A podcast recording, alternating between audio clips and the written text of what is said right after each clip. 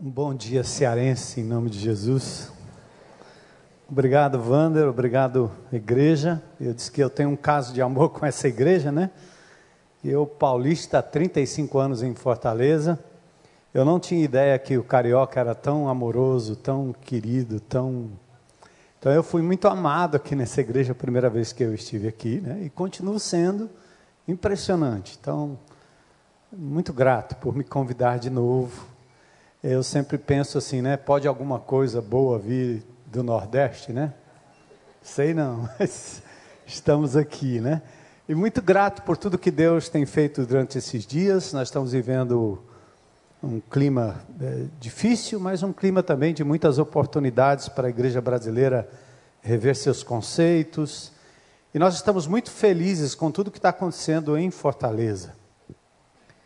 E ao vir para um momento como esse, ah, o Vander, muito querido, muito amigo, sempre me dá liberdade.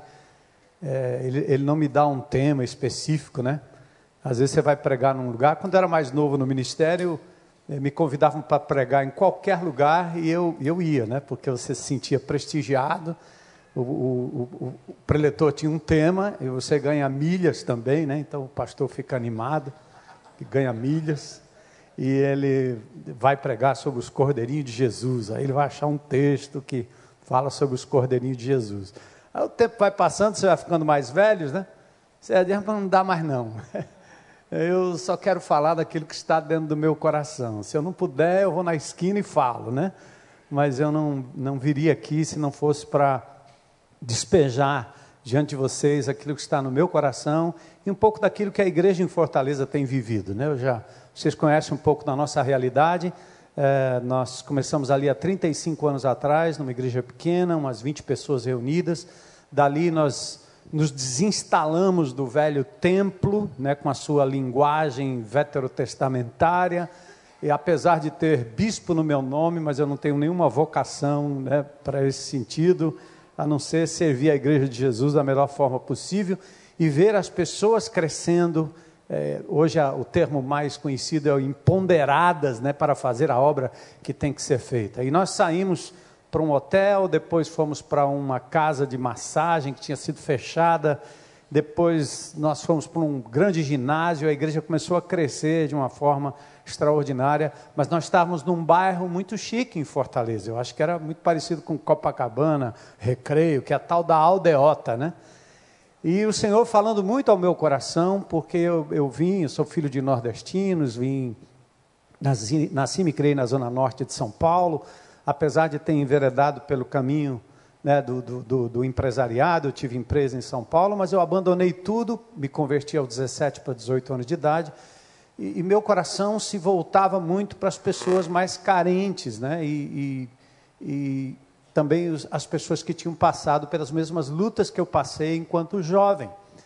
E isso me inquietava em Fortaleza, porque apesar de a gente estar num lugar muito privilegiado, nossas obras de misericórdia, elas eram feitas assim, quase que remotamente, né? Eu, eu mando a grana e a coisa acontece lá. A gente ora e abençoa e manda o missionáriozinho lá no meio da coisa. Então Deus realmente é, me incomodou demais. Eu cheguei a um ponto de sonhar realmente que nós iríamos olhar para uma região mais carente, mais perigosa, mais violenta da cidade. E o meu desejo era quase abandonar tudo aquilo, estava tudo muito bom, muito lindo. Eu sempre fui muito amado, muito cuidado pela igreja, mas decidimos então que era hora da gente comprar uma propriedade para a gente mesmo. Nós estávamos num colégio foi aí quando Deus me deu realmente esse incômodo. E nós, nós tínhamos, à época, muito pouco dinheiro, é uma história muito longa, não vou contar aqui, mas nós arriscamos a comprar uma propriedade num dos lugares mais perigosos. Essa propriedade era um local de, de invasão de, de, traficantes, eles, eles dividiam naquela propriedade a carga roubada, eles tinham nichos de de distribuição de drogas dentro da propriedade. Só que ela era bem baratinha, né? Porque ninguém queria. Então eu comprei uma propriedade, quatro reais o metro quadrado, na entrada da BR-116 com anel viário. Eu, eu não compraria nem mil metros onde eu estava, nem 500, mas lá nós compramos 210 mil metros quadrados de propriedade a quatro reais o metro quadrado. Foi uma maravilha. Ah, mas cadê o povo ir comigo, né? Eu comprei a coisa lá, assinei as promissórias, depois eu voltei lá falar com os diáconos que eu tinha feito uma loucura. Comprei uma propriedade com promissória e tudo, num dos lugares mais perigosos de Fortaleza. E muitos diziam: a igreja não vai para lá. Esses crentes não vão sair com seus carrões para um lugar perigoso. Então eu disse: não, o pior é que eu não quero ir para a propriedade, eu quero ir para o entorno da propriedade. E então, a partir de 98, ficou aquela terra, aquela propriedade zona lá, e a gente ainda no, no local onde estávamos, e nós decidimos em 98 invadir aquela comunidade. E eu enfrentei com a ajuda de Deus, com muito medo, muito receio, ora coragem, ora loucura, nós resolvemos enfrentar o tráfico, enfrentar as invasões de terra, enfrentar a loucura que era aquele lugar com o amor e a misericórdia de Jesus. Então, foi extraordinário. Nós, nós não tínhamos armas, nós não tínhamos coletes à prova de bala, nós não tínhamos nada, nós só tínhamos o amor de Jesus.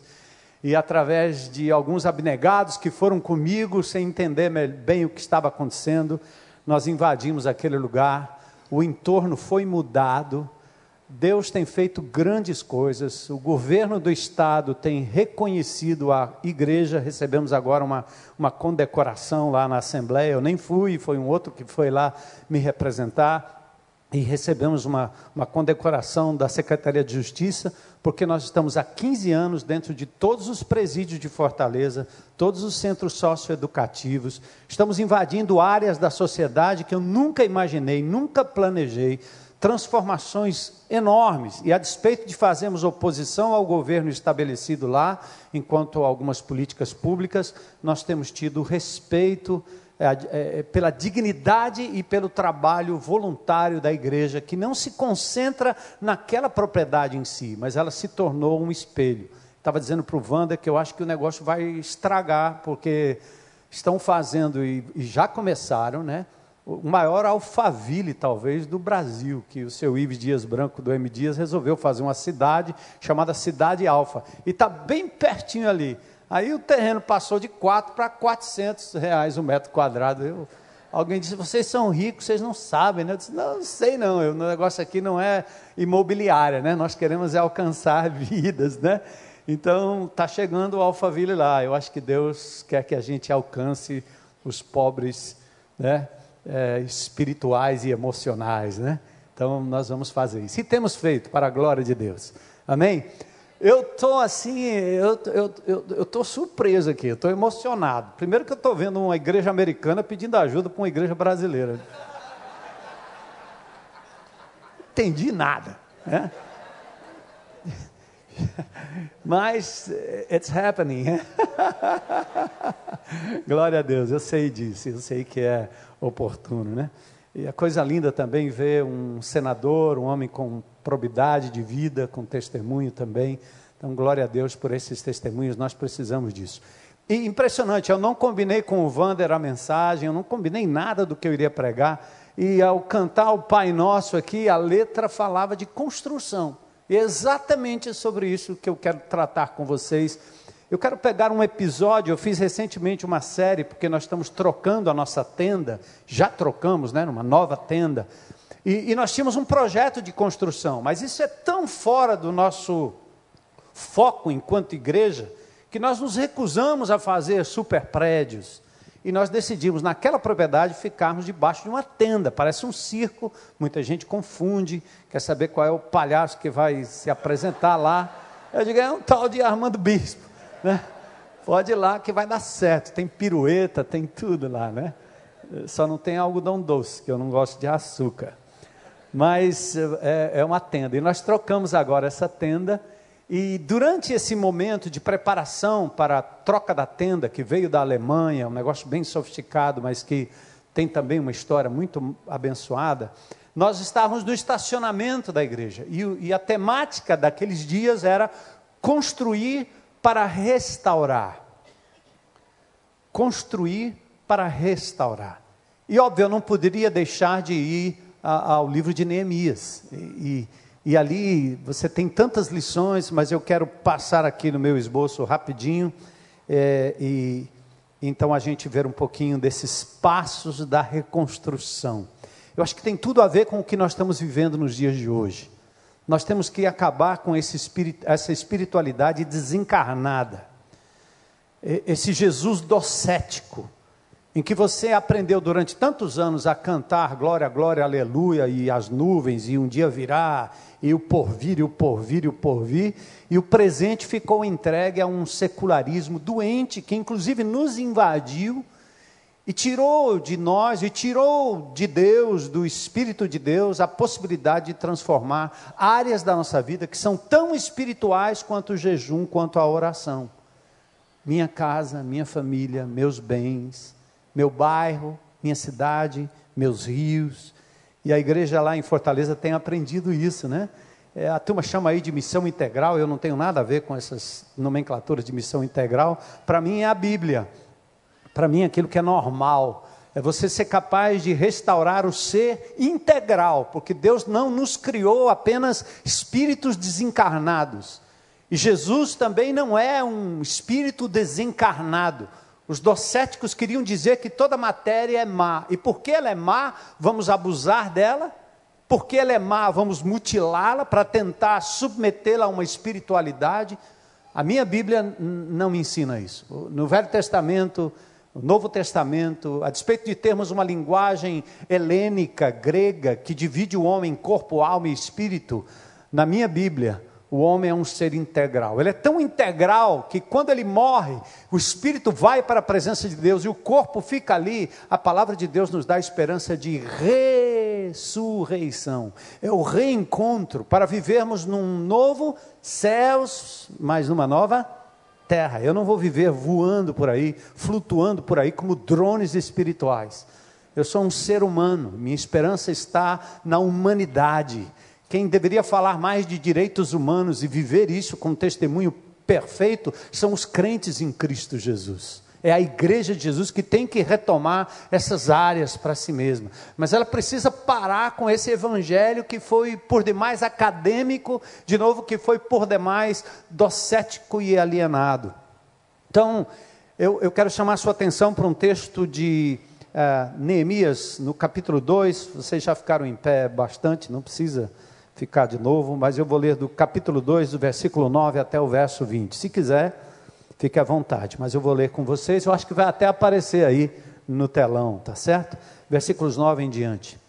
Aqui está Neemias, aquele servo que eh, era copeiro do rei, eh, vivendo num império que já estava eh, ruindo, o império babilônico, depois o império assírio assume, os sírios, os medos, os persas, enfim, havia todo um, uma mudança na geopolítica daquela época, e o povo de Israel estava no exílio babilônico, completamente exilado eh, e distante do seu templo, da sua terra, da sua cidade, e essa cidade estava destruída, muros e templo, e o povo vivendo em miséria, porque os, os imperadores da época às vezes deixavam o povo na própria cidade, mas deixavam um resto de povo que eles chamavam. Então, imaginem a situação daquele povo vivendo nos escombros.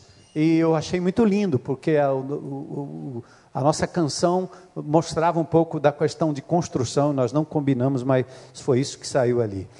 E aqui Neemias diz assim: ó, Fui aos governadores da província a oeste do rio Eufrates e lhes entreguei as cartas do rei.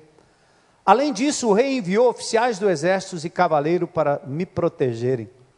Mas quando Sambalate, o Oronita, e Tobias, oficial amonita, souberam de minha chegada aos escombros, né? Ficaram muito irritados. Por quê? Porque alguém veio promover o bem dos israelitas. Assim cheguei a Jerusalém três dias depois. Saí discretamente durante a noite, levando comigo uns poucos homens. Não havia contado a ninguém os planos para Jerusalém que Deus tinha colocado no meu coração. Não levamos nenhum animal de carga além daquele que eu montava.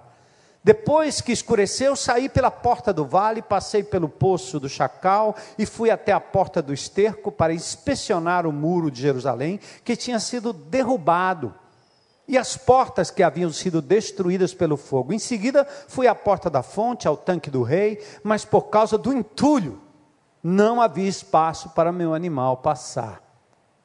Por isso, embora ainda estivesse escuro, subi pelo vale de Cedron, inspecionei os muros ali antes de voltar e entrar de novo pela porta do vale. Os oficiais da cidade não sabiam onde eu tinha ido, nem o que estava fazendo, pois não havia contado meus planos a ninguém. Ainda não tinha falado com os líderes judeus, os sacerdotes, os nobres, os oficiais e outros que realizariam o trabalho. Mas então eu lhes disse: Vocês sabem muito bem da terrível situação em que estamos. Jerusalém, o Brasil, minha vida, minha casa, meus vizinhos, meu condomínio, está em ruínas. Suas portas foram destruídas pelo fogo. Venham, vamos reconstruir o muro de Jerusalém e acabar com essa vergonha. Então lhes contei como a mão de Deus tinha estado sobre mim e lhes relatei minha conversa com o rei. Eles responderam: sim, vamos reconstruir o muro e ficaram animados para realizar essa obra. Mas quando Sambalate, o Oronita, Tobias, o oficial Amonita e Gesem, o árabe, souberam de nosso plano, zombaram de nós com desprezo e perguntaram: O que estão fazendo? Estão se rebelando contra o rei? Eu lhes respondi: O Deus dos céus nos dará êxito. Nós, seus servos, começaremos a reconstruir este muro vocês, porém, não têm nenhuma parte, nenhum direito legal ou histórico sobre Jerusalém. Senhor, usa-nos para a glória do teu nome. Usa-me, Senhor. Que o teu povo aqui nesta manhã festiva, eh, de tantas coisas lindas, tantas coisas que o Senhor já falou, já fez, possa ter o coração e a mente aberta para que de toda essa fala, o Senhor fale ao coração de cada um aqui de uma forma especial e particular.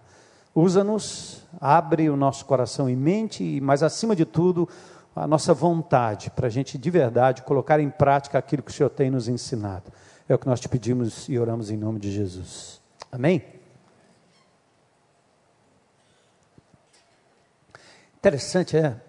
Eu não sou muito poético, né? Eu não sou muito da poesia, eu não sou muito dessas coisas mais, mais lúdicas. Eu, eu eu estou vendo essa construção e eu, e eu, ao ler esse texto e me preparar para pregar lá na IBC, eu comecei a chorar em cima disso aqui. Eu não acredito que você, esse homem durão aí, bispo, bispo é um bicho bravo, né? neto de Lampião, o primeiro presidente civil do Brasil sofreu um atentado porque um indivíduo chamado Manuel Bispo tentou tirar a vida dele, acertou um outro, não conseguiu. Prudente de Moraes. Aí um outro bispo tentou acabar com o candidato aí. Você vê que minha família. Cuidado comigo.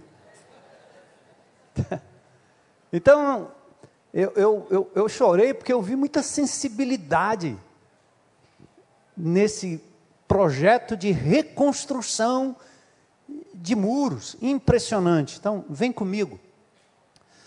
Neemias estava muito bem onde ele estava. Casa boa, carro bom, tudo de bom. Ele tinha tudo, mais do que Bolsa Família. Ele tinha muita coisa na cidadela de Suzã. Muitos privilégios. Ele não precisava se incomodar com o povo em ruínas, num lugar tão distante, a mais ou menos 1.200 quilômetros de onde ele estava. Ele estava muito bem. Bastava orar, não é não? Quando a gente tem um problema de longe, a gente não quer se envolver, a gente ora. É legal, você tem que orar mesmo, ora. Você não pode estar na China, você não pode estar lá no Sudão, legal, pode orar. Mas às vezes nós nos acostumamos a orar por coisas que estão muito próximas e que requer de nós uma ação, mais do que uma oração. Oração, amigo.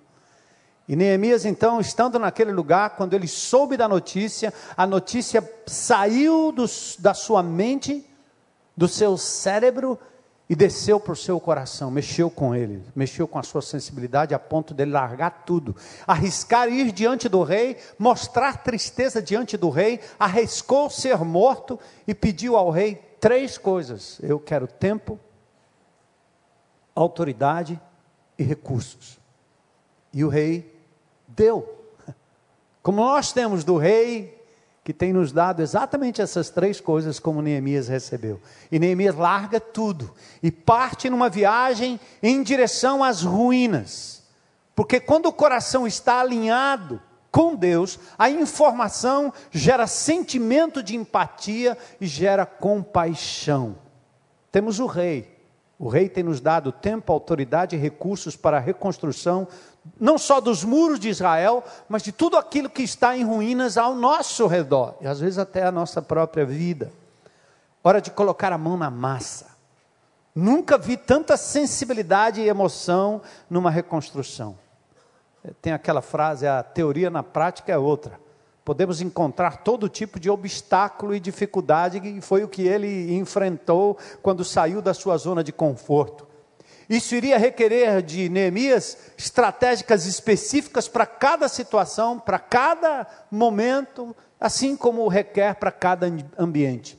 Mas as bases de tudo que fazemos, seja onde for, seja no Congresso, seja numa instituição não governamental, numa organização não governamental, seja na sua casa, na sua família, na sua igreja, no seu bairro, seja onde for, não são os métodos os mais importantes, precisamos de bases e princípios que vão nos dar motivação, precisamos de ética, precisamos de moral, coisas que nunca vão mudar. É, eu, eu, eu tenho aprendido e quero continuar aprendendo a viver minha vida por princípios, não por circunstâncias.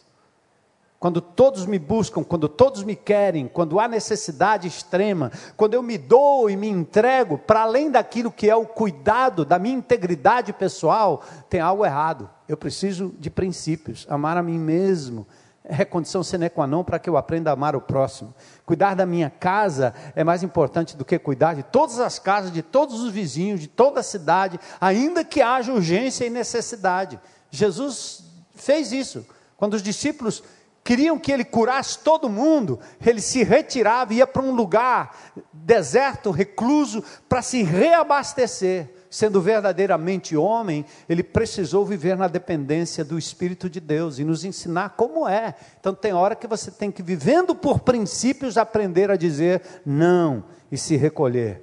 Bom, a verdade é que tudo que fazemos deve obedecer a princípios, valores. Não é fazer por fazer, não é ir por ir, por isso, lá no capítulo 1, eh, Neemias fala dos princípios, dos valores, e ele depois uh, vai repetindo esses valores. Ele diz no verso 5: Deus dos céus, Deus grande e temível. No 6, oro noite e dia por teu povo. É povo de Deus, não é dele. É ovelha do Senhor, não são minhas ovelhas. Verso 7: Nada além dos nossos próprios erros e escolhas ruins que nos trouxeram até aqui. O Vander fez a oração de Neemias. Nós temos errado, nós somos culpados. E talvez os evangélicos que mais se aproximam daquele que poderia ter uma ajuda para mudar esse país são aqueles que estão, na verdade, lá apresentando uma listinha de demandas. Isso é terrível. É a pior espécie. Não nos representa. Porque a igreja de Jesus ela precisa dar mais do que receber. É, a igreja em Fortaleza tem tentado fazer isso. A gente asfalta lugares, a gente conserta a viatura do governo. A gente faz cada coisa. Quando eu entro no gabinete, o cara diz: O senhor quer o quê? Eu disse: Eu não quero nada. Eu acho que você que está precisando da igreja de Jesus.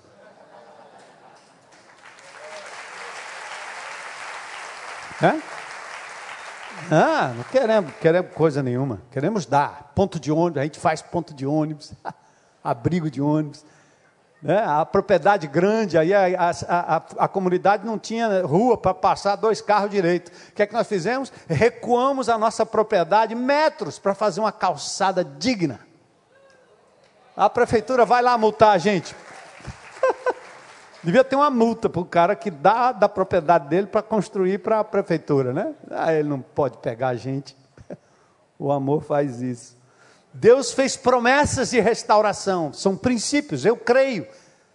E enfim, ele diz: ouve a oração do teu servo. Então, hora de colocar as mãos na massa, tá certo? Mãos à obra. Momento de encarar o previsível e o imprevisível, circunstâncias favoráveis e desfavoráveis. É assim sempre. Amigos e inimigos na jornada. Tem que aprender a desagradar pessoas na caminhada, cooperadores e adversários, crédito e descrédito. Enfim, como agiu Neemias, como podemos e devemos reagir diante do imponderável.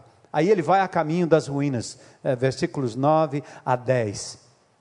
Eu acho legal porque esse texto começa assim: fui. Vocês estão fazendo 40 dias de jejum e de oração, não é não? Daqui a pouco, vocês têm que dizer o quê? Fui. Está orando por quê? Para quê? Para quem? Quando é que você vai dizer assim? Fui. Neemias disse: Fui. Os primeiros passos. Cabe destacar os passos dados depois da oração e da reflexão, cheia de misericórdia e de empatia. Neemias foi. Ele foi aos governadores para além do Eufrates, jornada de quase 1.200 quilômetros. Agora tem início a sua posição além do rio. Ele ultrapassou a barreira do rio. Quando talvez tenham o coração de Neemias, ou quantos talvez têm o coração de Neemias para orar, jejuar, chorar, mas são incapazes de dar um passo em direção às ruínas. Glória a Deus, irmão. Pelo menos a irmã está ouvindo aí. Né? Vamos embora lá. Podemos falar sobre os escombros da cidade, a gente faz conferências sobre os escombros da cidade. Podemos falar das necessidades das, que as pessoas têm de Jesus, sim. Podemos falar da palavra e do amor de Deus, mas ficamos longe do envolvimento pessoal, da prática e da obediência como prova de fé. Por isso Jesus disse: Vocês me chamam Senhor, Senhor, mas não fazem o que eu digo. Lucas 6,46. Misericórdia, Deus. Neemias atravessou o rio da inércia, da distância e da indiferença. Eu vejo hoje na IBC vários testemunhos. Nós nos desinstalamos. Nós temos quase zero de eventos na igreja. Porque o povo batista, nós somos especialistas em eventos. Nós damos de 10 a 0 nesses camaradas aí que fazem. Ó, se a gente se especializasse mesmo, nós seríamos melhor do que esse sambódromo aí. Porque a gente faz coisa bonita, carreata. A gente sabe fazer tudo isso aí. Marcha, som, iluminação, música, evento. Nós sabemos demais. Para tirar o povo da inércia e entender que nós não podemos é, executar a nossa fé, colocar em prática aquilo que cremos só através de uma escolinha bíblica dominical, de uma salinha, de uma coisa onde a gente bebe, a gente prepara nossas coisas. Não. Desinstala, povo de Deus. Sai de Suzano, vamos embora daqui. Nós não precisamos de eventos, nós precisamos de encontros.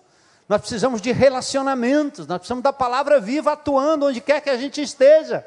Glória a Deus, né? Então é assim sair do ponto da inércia. Igreja no meio da violência, grupos de relacionamento envolvidos, celebrando a ceia do Senhor, envolvendo pessoas, indivíduos fazendo diferença nos presídios, nos bairros mais carentes, trazendo como troféu o resgate. Eu acho isso muito lindo. Ontem nós tínhamos lá no Ceará, eu estava acompanhando de longe, 1.200 crianças lá na propriedade, um, um parque, virou um parquinho, uma coisa linda. Eles tinham tudo que eles queriam, tudo que eles precisavam. Mas sabe quem são essas crianças? Os meninos que não têm chinelo, que foram trazidos pelos grupos de relacionamento dos lugares mais perigosos da cidade. Filhos de traficantes estavam lá, porque aquela região, cercada por três grandes facções, é o único lugar onde essas crianças podem entrar sem serem mortas. 1.200 crianças estavam lá na propriedade. E os crentes estavam fazendo o quê? Servindo amando, trazendo, resgatando, investindo no ônibus que ia trazer aqueles meninos para aquela propriedade. É muito lindo. Irmãos que vão no submundo do crime. Outro dia um irmão me falou: tem um irmão aqui, nós pegamos ele e, e levamos lá para a nossa casa de recuperação, e ele está fazendo o CR, e aí, qual é o nome dele? Ah, ele é, o, ele é o, o, o Paulinho. O Paulinho, sim, o Paulinho fez o quê? Não, ele é procurado pela polícia. Poxa, devolve. Não, pastor, calma aí, ele está no processo de restauração. O que é isso aí? Aí disse, não, o problema é que, pastor, ele tem que, ele está querendo casar. Disse, pronto, a gente faz o casamento dele. Quando, pastor? Disse, não, primeiro vai lá, faz o civil, segura o homem aí, né? Eh, vamos fazer o civil, ele passou pela casa de recuperação, eu não sabia dessa folha corrida dele. Aí, um casamento, o que, é que você faria num casamento da sua filha? Né? O que, é que você faria? Eu disse, nós vamos fazer um casamento. Como é que é esse casamento? Domingo à noite, a hora que eu estiver pregando. Não é o lugar mais importante aí do culto? E ninguém sabia disso. Carlinhos Félix estava lá, né? E aí trouxeram o Paulinho e a Vitória. Os dois aqui, meu lado. Parei o culto no meio. Eu disse, hoje eu vou fazer um negócio diferente aqui. E atenção, casamento. Aí fiz toda a cerimônia com eles, certo? Orei, eu disse, sabe quem é esse indivíduo aqui? Procurado pela polícia. Vocês não vão nem querer saber o que ele fez. Mas eu sei de uma coisa, dei o microfone para ele, ele falou do poder de Deus da restauração. A mulher dele chorava ali. Carlinhos cantou, nós dois, uma aliança de amor. Ele teve o Carlinhos Félix né, no negócio. E eu disse, Igreja de Jesus. A igreja vibrava, celebrava. Eu disse, tem outra coisa aqui. Amanhã de manhã eu vou com ele devolver ele para casa de detenção. que legal. Paulinho. É, se vocês me perguntarem onde ele está, por causa das eleições, ninguém pode ser preso. Então tem um advogado que já falou com o juiz e a gente vai conseguir um, uma ajuda para ele, um alívio da sua pena, né? Porque ele está agora resgatado por Jesus. Mas sabe que é fruto de quem? Da igreja de Jesus. Das pessoas que estão indo, pessoas improváveis, que estão indo em lugares que você nem imagina. Eles param no meio da rua, acode, socorre alguém e de repente isso vira uma história de restauração. Mas Neemias enfrentou os primeiros obstáculos, você e eu vamos enfrentar também. No caminho para as ruínas de Jerusalém, ele cruza alguma, eh, por algumas cidades e numa delas encontra dois adversários nada interessados na promoção do bem-estar dos judeus, Sambalá e Tobias. Primeiro reconheçamos que, mesmo enviado, abençoado por Deus, Neemias enfrentou a oposição dos adversários. Não tem vitória por WO, walkover, não tem tem luta, tem adversário, até o final. Estes representam a oposição, os que acham que quanto pior a miséria, melhor. Pobres, marginais, favelas e favelados com suas migalhas. É isso que nós temos feito lá no nosso estado, colocado o dedo na paz e no respeito, no rosto dos nossos governantes, para dizer: vocês têm que parar de se alimentar como abutres da miséria que essas pessoas estão vivendo. Nada mudou nos últimos 20 anos. De 98 para cá, nada mudou na periferia, não fora pela intervenção da Igreja de Jesus. Nada por, mudou na periferia. Você deu para eles o que que você deu? Uma antena, uma televisão, mas eles continuam na miséria. E são exatamente essas pessoas no Nordeste que são compradas em momentos de eleição, porque 10 reais, 20 reais, 50 reais para eles, faz muita diferença. Então, esse Sambalás e esse Tobias aqui são os indivíduos que querem ver a coisa pior. E eu quero dizer o seguinte: não são só os políticos. Às vezes eu sinto que o nosso discurso evangélico dos pecadores perdidos do mundo, a gente parece que quer que eles continuem pecadores perdidos, porque a gente não faz nada a respeito, isso nos dá uma sensação de santidade, e a gente tem um tema para o sermão: o mundo desgraçado. Quando Deus diz, Ele amou o mundo. E Deus amou tanto o mundo que ele saiu e foi ao encontro do mundo perdido para trazer resgate, porque éramos nós naquela situação, qualquer que seja, o rico e o pobre. Entendem?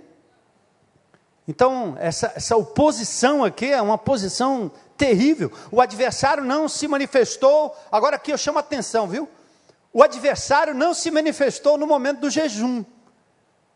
Você vem aqui para a igreja e promove uma vigília aqui 24 horas por dia. Você não vai ter problema aqui, não. Nem o diabo chega. Você está orando, né? A bênção, vou fazer o culto da fé, o culto da oração, o culto do jejum, o culto da libertação, que o diabo fica longe, porque ele diz, não, aí eu não, aí eu não tenho vez.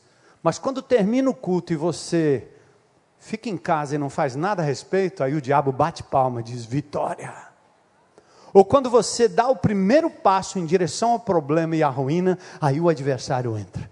Neemias não teve adversário enquanto ele orava, mas ele teve adversário enquanto ele decidiu fazer algo concreto a respeito. O diabo não podia mexer com Jesus na sua glória e nem poderá, mas quando Jesus adentra o universo, quando ele entra na terra, quando ele encarna, a primeira coisa que ele vai ter que enfrentar no deserto é o quê? O diabo, na tentação. Eu estou vendo as irmãs ali com cobertor, são cearenses, não? Ou está frio mesmo? Está frio mesmo. Vamos correr aqui, gente. Então, aqui, ó, permanecer paralisado para evitar sofrimento ou luta é perder a bênção de estar ao lado de Cristo e receber não só a bênção de ser salvo por Ele, mas também de sofrer por Ele. É isso que a igreja precisa fazer: arriscar, sofrer por amor de Jesus, como o apóstolo Paulo tanto desejou, não só conhecer a sua graça, mas ter comunhão dos seus sofrimentos até o ponto de morte, como eram os primeiros cristãos. Bom, Neemias chega às ruínas, certo? As ruínas. Versículos 11 a 16. Neemias eh, passou três dias examinando a real situação da cidade em ruínas. Quer dizer o quê? Não tem pressa, sem precipitação, sem ansiedade. É preciso encarar a desgraça de perto, de frente, olhar para ela, ter coragem Quantas pessoas mudaram completamente a sua vida porque foram com a gente para um centro socioeducativo, entraram com a gente com seus carrões lá dentro da boca, entraram com a gente em lugares assim, festinhas de rave de adolescentes que vocês nem imaginam, gente rica servindo numa bandeja carreirinhas de cocaína, e gente rica nos grandes condomínios. Você precisa ir lá, vai, vai lá. Senta lá e fica vendo. Aquilo ali não é farinha, não. É coca. Porque a boca, lá da esquina, dos buracos mais terríveis, são alimentados pelos filhos de ricos da aldeota. São seus carrões que param lá. Enquanto eles se matam e ali o crime acontece porque não só os meninos são usuários, mas na maioria das vezes são usados para exatamente fazer a, a, a, a boca que fornece para o indivíduo num super carro aquilo que ele está querendo para poder consumir num outro lugar. Então a ruína não é só na favela, não é só na comunidade, a ruína também está no palácio, a ruína também está nos grandes condomínios. E você, povo de Deus, né, foi chamado para ir lá para as ruínas. Aí Neemias chegou lá, ele contemplou, ele olhou, ele fez uma avaliação, porque todo tratamento eficaz depende de um bom diagnóstico, é não? Doutor, raio-x não dá não. Ressonância também não. Não, faça aí uma tomografia computadorizada, certo? Uma boa conversa, ouvir os dois lados, fazer o julgamento o diagnóstico, olhar para a miséria do outro, com esse olhar divino de restauração fazer da situação de ruínas um lugar de reconhecimento, até da nossa impotência, porque você chega ao ponto de pensar assim: eu não consigo, não vai dar certo, esse indivíduo não vai entender a graça. Vai sim, vai sim. É possível. E você não pode perder a oportunidade de fazer daquele momento das ruínas, daquele olhar, um sinal para a ação única e exclusiva do Todo-Poderoso, porque nós não podemos, Ele pode, e Ele nos usa. Aqui diz que Neemias não publicou o seu propósito, foi discreto, não contou a ninguém, tudo no tempo de Deus situações de perdas, de situações de traição, limitações físicas, saúde, perseguição, pobreza, vítimas da violência em casa, na rua, no bairro, esteja certo que aquilo que você vê e enfrenta, Deus já viu e Ele tem dado a você capacidade para intervir para a restauração. Tem um cântico que o Carlinhos Félix gravou, é de um menino lá da nossa igreja, Daniel, que fez na época que eu estava fazendo uma série de, de, de, de mensagens, e, e, a frase diz: A cura para a alma vive em mim. Eu sou a mão, eu sou o braço de Jesus. Por isso que é chamado de corpo de Cristo, entende? Jesus está à direita do Pai em majestade. Não adianta você ficar pedindo para ele vir aqui intervir, não. Ele não vai descer da sua glória à direita do Pai para intervir aqui, não. Ele disse: Eu vou, mas quando eu for, eu vou mandar quem? O Consolador. Cadê o Consolador? Onde é que ele está? Está no pastor? Está no bispo? Está no guru? Esse é o truque religioso que os líderes religiosos fazem, e eu me incluo nessa, nessa casta para dar a entender para o povo que vocês são meros espectadores e que nós somos os atores. Então faz um culto, traz o desgraçado aqui, que eu resolvo o problema, eu oro por ele, o demônio sai, e vocês ficam tudo olhando aí, que bonito. Aí quando tem um problema lá no buraco, na favela, na violência, no condomínio, vocês chamam o pastor. Como chama o pastor? Minha pergunta é: cadê o Espírito Santo? Você é crente, irmão? Sou. Você é crente, irmão? Sou. Está com medo de quê? O Espírito Santo não está em você? Ah, esqueci, ele está mesmo. Então, vai. O empoderamento é para todos nós. Você pode, todos podem, a igreja pode. Por isso você é os pés, você é os pés e mãos, né, de Jesus na terra. Pensa nisso. Quando você parar e colocar a mão em alguém, é Jesus está botando a mão ali. Ora, intercede, não sabe fazer nada, ora pelo indivíduo, mas toca nele, não fica de joelho no teu quarto lá orando pelo desgraçado e você não tem capacidade e nem coragem para chegar perto dele. Ora com ele, para o carro, ora. Entra, para o carro e ora, não tem problema. Ai, Jesus. O silêncio e a reflexão deu lugar à partilha. Neemias levou consigo uns poucos homens, muito legal. Diferente dos adversários, são aqueles que também creem na restauração. Não vá sozinho. Jesus sempre enviou de dois em dois, né? Vai, vai, vai, vai. Vocês vão como ovelhas no meio de lobos. O negócio não é mole, não. Nós temos o um grupo de relacionamento que é chamado nosso grupo caseiro, né? Então a gente se reúne cada cada 15 dias numa casa. Então, quando é no bairro tal, uma beleza. Quando é no condomínio tal, uma beleza. Tem um bairro lá que é um dos mais perigosos, chamado Barroso. Tem duas maneiras de entrar lá. Um é pela via segura, outra é pelo WhatsApp.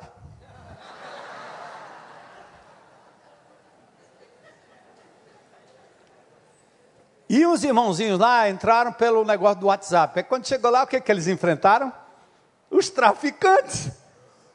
Vaza, vaza, vaza, vaza, vaza, sai, sai daqui, sai, sai. Aí os irmãos voaram correndo, porque disseram que iam por um grupo de relacionamento, saíram correndo, ah, nunca mais. Esse irmão foi o seguinte: eu não preciso do Waze, eu sou piloto de rally, eu entro em qualquer buraco. Da vez que tiver no Barroso de novo, vocês façam fila atrás de mim, eu vou na frente. Nós vamos passar pelo mesmo canto, pelo mesmo lugar diminuir um pouco a frequência naquele dia do, do barro. Tem um policial militar que ele sabe que os policiais militares estão sendo caçados, né? Ele acabou não, não, não, não, não indo. Mas não vá sozinho, certo? Dá problema. Agora, se você quiser ir com o pastor, é perigoso, mas eu não confio em mim, não. É que eu abro e vou logo dizendo, mano, tamo aí, mano. Tamo aí. Ei, brother, vamos pegar Palavra de Deus aqui, ó, celebrando a restauração. Eu já te vi lá no presídio, macho. E se você não me viu, talvez você vai me ver, tá certo? Passa aí, passa aí, vaza. Quando eles dizem, sabe o que, que eles querem? Eles querem que você saia para que os, o drive-thru funcione. Pastor, não quer não? Não, quero não, pai. Pode, quero só passar aí, meu. Só, só passar. É, legal. Ei, ele caminha entre as ruínas, vou terminar, porque eu sei que eu já estou passando do horário aí, por favor, mas pode ficar, sair se quiserem, tá? Parceiros de luta, não vá sozinho. O seu grupo tem que estar com você. Por isso nós estimulamos nossos grupos caseiros, nossos grupos de relacionamento a terem sempre um ato de compaixão, pelo menos uma vez por mês. E todos têm. É muito lindo. Porque quando esse povo vem para a igreja no domingo, eles querem falar do que aconteceu na semana. Quando eles se reúnem na casa, não tem negócio de estudo bíblico. Que estudo bíblico de quê? Estudo bíblico é você ter ido lá e ver o Espírito Santo agindo lá. Você vem, compartilha. Quer melhor estudo bíblico do que esse? Deus agindo e as pessoas abrindo o coração, mas os crentes não, eu tenho uma lição teológica para hoje à noite. Gente, nós nos metemos num negócio, misericórdia. Cada coisa. Isso nos paralisa, né? Não, é bom estudar a Bíblia, pode estudar, vai para a faculdade, vai para qualquer canto aí, mas não fique lá o resto da sua vida. Uma hora você vai ter que fazer uma cirurgia, uma hora você vai ter que botar sua batinha, né? Não, uma hora você tem que ir para a construção e parar com esse negócio de ficar querendo ensinar a teoria da construção. A teoria, não, meu irmão. É, bom, caminhada entre as ruínas, vamos lá. Neemias não queria chamar a atenção de ninguém, ele estava diante de Deus e ele saiu à noite. Isso aqui é muito lindo. Depois você lê em casa, tá certo? Talvez tempo de lua cheia. Ele rodeou a cidade em ruínas. Ele foi na porta do vale, no poço do chacal, na porta do esterco, porta da fonte, até voltar de novo à porta do vale. Linda visão do trajeto que fecha o ciclo, completa o circuito. O diagnóstico não é precipitado, requer uma visão ampla e detalhada do mesmo local, do mesmo templo. Ele foi de lugar em lugar. Nós mapeamos o Ancuri, que é um dos, era um dos bairros mais perigosos. Quando eu vou lá na secretaria, eu vou para uma, uma, uma audiência qualquer, uh, para um fórum, então eles começam a passar os índices de violência na região metropolitana. E todos os bairros vão aparecendo um vermelho. Aqui piorou, aqui piorou, aqui piorou, é, aqui, aqui diminuiu. O que, que aconteceu aí? A igreja chegou. Essa frase mexe comigo, sabe por quê? Esses dias a gente começou a ouvir testemunhos na igreja de moradores dali, ex-traficantes, o cara que metralhou aquela propriedade quando a gente estava chegando, ele queria nos assustar. Esse cara testificou outro dia, e a frase linda que ele disse, ele foi assim: a igreja chegou. A igreja chegou, a igreja chegou. Isso impactou tanto a gente que nós fizemos um slogan, né? A igreja chegou. Sabe o que significa? Quando você entrar numa vila, numa casa, num condomínio, lá no seu trabalho, alguém vai poder dizer: a igreja chegou, porque Jesus chegou, porque você é a igreja. Glória a Deus. Não é não? a igreja chegou. Neemias não quis chamar atenção, linda visão. Mesmo vendo ruínas, Neemias tinha o foco em pessoas, gente. Diz assim, ó, no verso 2: Anani disse como estavam os judeus, porque ele perguntou, que haviam regressado do cativeiro, e depois a situação de Jerusalém. Por que ruínas? Por que construção? Por que estrutura? Por que ambientes? Por que a natureza? Porque Deus se importa com as condições em que o ser humano vive. Atenta a isso, igreja. Talvez seja essa uma lição importante para a sua vida. Você pensa que Deus está preocupado. A gente tem essa linguagem evangélica, né? Acho que, acho que foram os americanos que ensinou esse negócio para a gente. Tantas almas. Quantas almas se converteram hoje à noite? É, as almas. Parecem uns drones invisíveis. Cinco almas. Almas, nada. Essa mulher aqui com dor no coração, no fígado, no rim.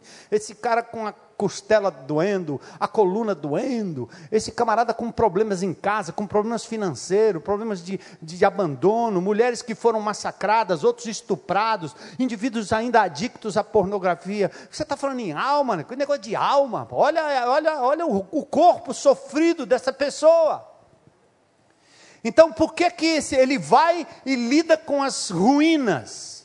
Porque Deus se importa com o ambiente em que a gente vive. Atenta. O Evangelho encarna, gente, e torna espiritual as coisas mais triviais da nossa vida, entende? Ei, mulher, seu cabelo lindo. Para a glória de Deus, não é não? Deus se importa. Teu óculos, cara. Cuida dele, Deus se importa com esse óculos. Espiritual. Aquele quadrinho na sua casa, seu carro, seu patim, seu patinete, sua bike, sua bolsa seu sapato. Olha que coisa linda. Antes de criar o homem, Deus fez o quê? A terra, o Éden. E lá no final ele diz que vai restaurar a terra. Ele se importa com as condições do ambiente onde vivem as pessoas. Por isso a desgraça das favelas, sem saneamento. Nós acudimos uma família, a gente constrói casas lá no Ancuri. Nós temos um plano, né? É, minha casa, minha salvação. Nove pessoas morando num cubículo e não tinha banheiro, eles defecam lá de fora, num, num lugar aberto, esgoto, fossa. É assim a periferia de Fortaleza. Os dejetos passam no meio da rua, sujeira passa no meio da rua, muito legal. Ó, tem televisão, tem luz elétrica, tem tudo. Hein? A Coelce lá, a nossa KR, que agora é Enel, eles põem um ponto de luz em qualquer lugar. Se você morar em cima de um cajueiro, ele põe um ponto de luz lá. Se você morar na fossa, ele vai botar um ponto de luz lá também, não tem problema. Mas cuidar do bem-estar daquelas pessoas, mudar a situação daquele ambiente, eles não fazem, porque isso não dá voto.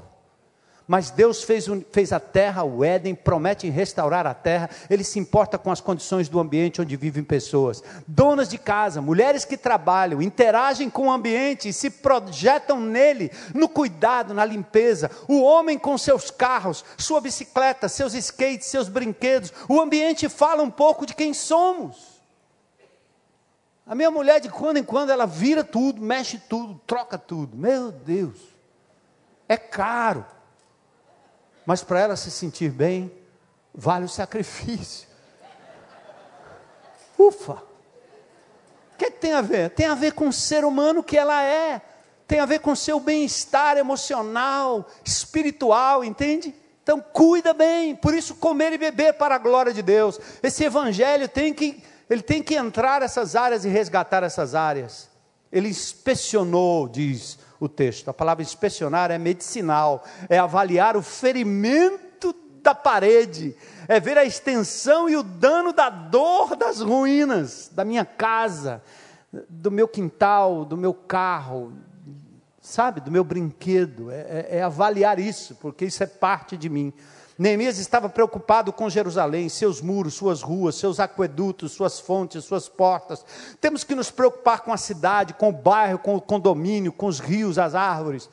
Esses dias eu estava pregando sobre isso lá, eu disse, meu irmão, irmãos, tem um demônio, ali, é, é, na nossa rua ali, a gente sai na Rua do Cruzeiro, tem um córrego, passa, né? Bonitinho, tá, tá ajeitadinho, a gente fez uma pontezinha ali para o povo passar a gente ajeitou um bocado. Outro dia eu passei lá e eu denunciei na igreja, irmãos, tem um demônio lá dentro do córrego. Disse, o que? Como, pastor? Tem um demônio. Que, que, como, pastor? Eu disse, é um, é um pneu. Um pneu, um demônio lá dentro. E eu vou lá expulsar aquele demônio de lá. Aí eu disse para a igreja, está aí o negócio, que eu parei, eu olhei para aquele pneu ali dentro e disse, mas não pode um aquífero tão lindo, uma água passando, uma fonte interessante que vai, vai beneficiar alguém, um pneu ali dentro, não pode. E eu falei tanto, o pneu foi tirado, glória a Deus, né? Entramos lá, expulsamos o demônio do pneu. Eu não sei se era BF Goodrich ou Pirelli, mas não é culpa dos fabricantes, mas estava lá.